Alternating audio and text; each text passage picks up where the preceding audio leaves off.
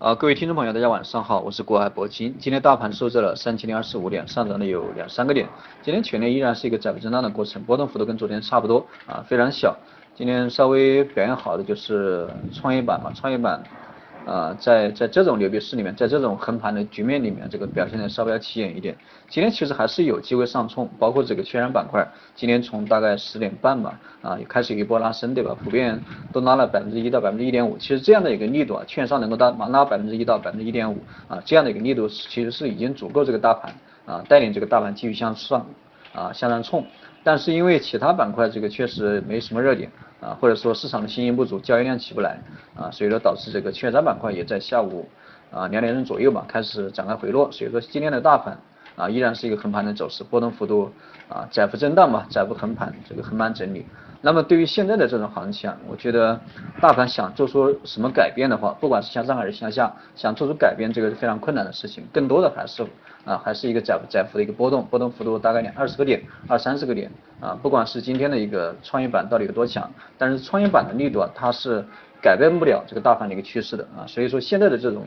牛皮市啊，这个在波动的一个市场啊，或者说多空比较平衡的一个市场，可能要啊继续要延迟延这个维持一段时间，或者说保持到这个啊节后啊十一节后，现在距离十一也还有七八天嘛，这样的一个交易日，所以说七八天这样的一个交易日里面，大家还是。啊，放平心态，现在的一个上下波动啊，这个不用担心，可能也就二三十个点、三四十个点都可以接受，可能今天涨，明天跌，明天涨，后天跌，对吧？就是这样的一个状态。所以说现在的一个啊行情啊，你们不用过多的紧张。现在热点也没有什么热点啊，热点的持续性也比较差，或者说有今天有热点啊，明天就下跌，对吧？今天的热点上涨。明天热点就下跌，嗯，所以说现在的这样一个热点也不够持续性。你想做短线去追单的话，去追这种热点的话，这个也没什么机会，对吧？所以说现在这种行情，啊，关于这个啊个股的运行，它都是比较稳定啊，都是比较稳定。所以说你们不管是做短短线还是中线的一个投资者，你就算你再激进啊，现在也没有什么板块啊，或者说没有什么热点去值得你去激进的地方。所以说现在这种在十一节前这种行情，这种市场不需要去怎么样关注。那么今天。呃，今天这个盘面虽然说波动这个非常小啊，还是但是还是有有有这个亮亮眼啊，有这个亮点啊。关于第一个是我刚才讲的这个券商对吧？这个还是有一定的表现。第二个啊，这个次新股，今天的一个次新股啊，虽然说到收盘为止啊，这个没有多大的涨幅，但是从早上一开盘开始，这个次新股就有一定的上冲，对吧？有一定的上攻，但是。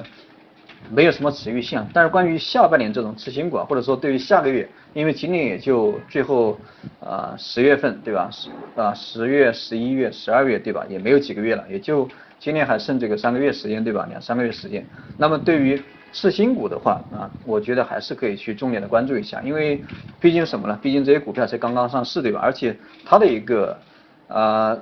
调整啊，已经经历了两三个月吧，差不多两三个月有了吧？啊，从七月。七月、八月啊，从七月底啊，从七月初，从七月初差不多开始这个回落以来，对吧？到现在为止，八月、九月、十月啊，已经差不多有啊三个月时间，已经调整三个月时间。总体来讲，这种次新股的一个调整时间还是比较充分，毕竟两三个月对吧？三个月时间已经算是还可以了。所以说。这种次新股的一个调整基本上已经到位了，所以说这种股票的话啊，在年底依然可能会有这个表现的一个机会。为什么？因为这个年报已经陆陆续续要出来，对吧？特别是这个次新股，它都普遍存在一个啊高送转的一个预期，对吧？所以说这种次新股啊，这个还是可以去关注一下。它本身这个盘子比较小，对吧？套牢盘也比较少啊，这个筹码比较集中，所以说拉升的话啊，可能更加要有持续性一点，因为筹码比较集中嘛。啊，所以说这个板块它还是可以在年底啊年底去多多关注一下这个次新次新股这个板块应该还会有一个比较大的一个表现。那么第二个啊就是我啊第一这个刚才讲的一个券商的一个板块，券商板块当时给大家推荐的时候也是不是说这个券商板块马上要涨，券商板块我们首先选的这个板块它就是一个啊有这个避险的一个功能，首先它的一个风险是肯定是最小的啊，那么其次的话它虽然说不能获得获得一个比较大的一个利润，但是啊，只要你持有的话，这种股票应该来应该来说都会能够达到百分之十、百分之十五啊，这种应该应该都不难。特别是在震荡市里面，因为券商因为它自己的一个属性，它都是会起到一个平衡的一个作用，或者说它都会起到一个啊稳定大盘的一个作用。所以说，不管这个其他板块怎么跌，但是券商板块它必须要起到一个维稳的一个作用，所以说券商板块风险比较小，而且就算在这种牛皮市啊，或者说在这种震荡市场里面，这种券商板块它肯定会都会获得一定的收益啊，所以说现在的这种市场虽然说非常乏味啊，但是大家可以去啊，可以去这个多多考虑一下，接下来下个月下个月我们该怎么样去啊操作，或者下个月去怎么样去选择板块，选择热点，这是关于这个今天的一个行情。呃，另外今天。今天周三哈，今天周三，这个周四凌晨，也就是差不多还有啊几个小时啊，这个现在已经八点钟了，那么到凌晨两点半啊，会有一个美国的一个会议纪要啊，会议记录，这个会公布这个美国到底会不会加息，有这样的一个啊，有这样的一个有这样的一个数据啊，有这样的一个消息，那么大家也可以去关注一下关于这个啊美联储这个九月份的一个议息会议啊，那么明天我在讲课的时候再给大家重点的去讲一下，因为这个。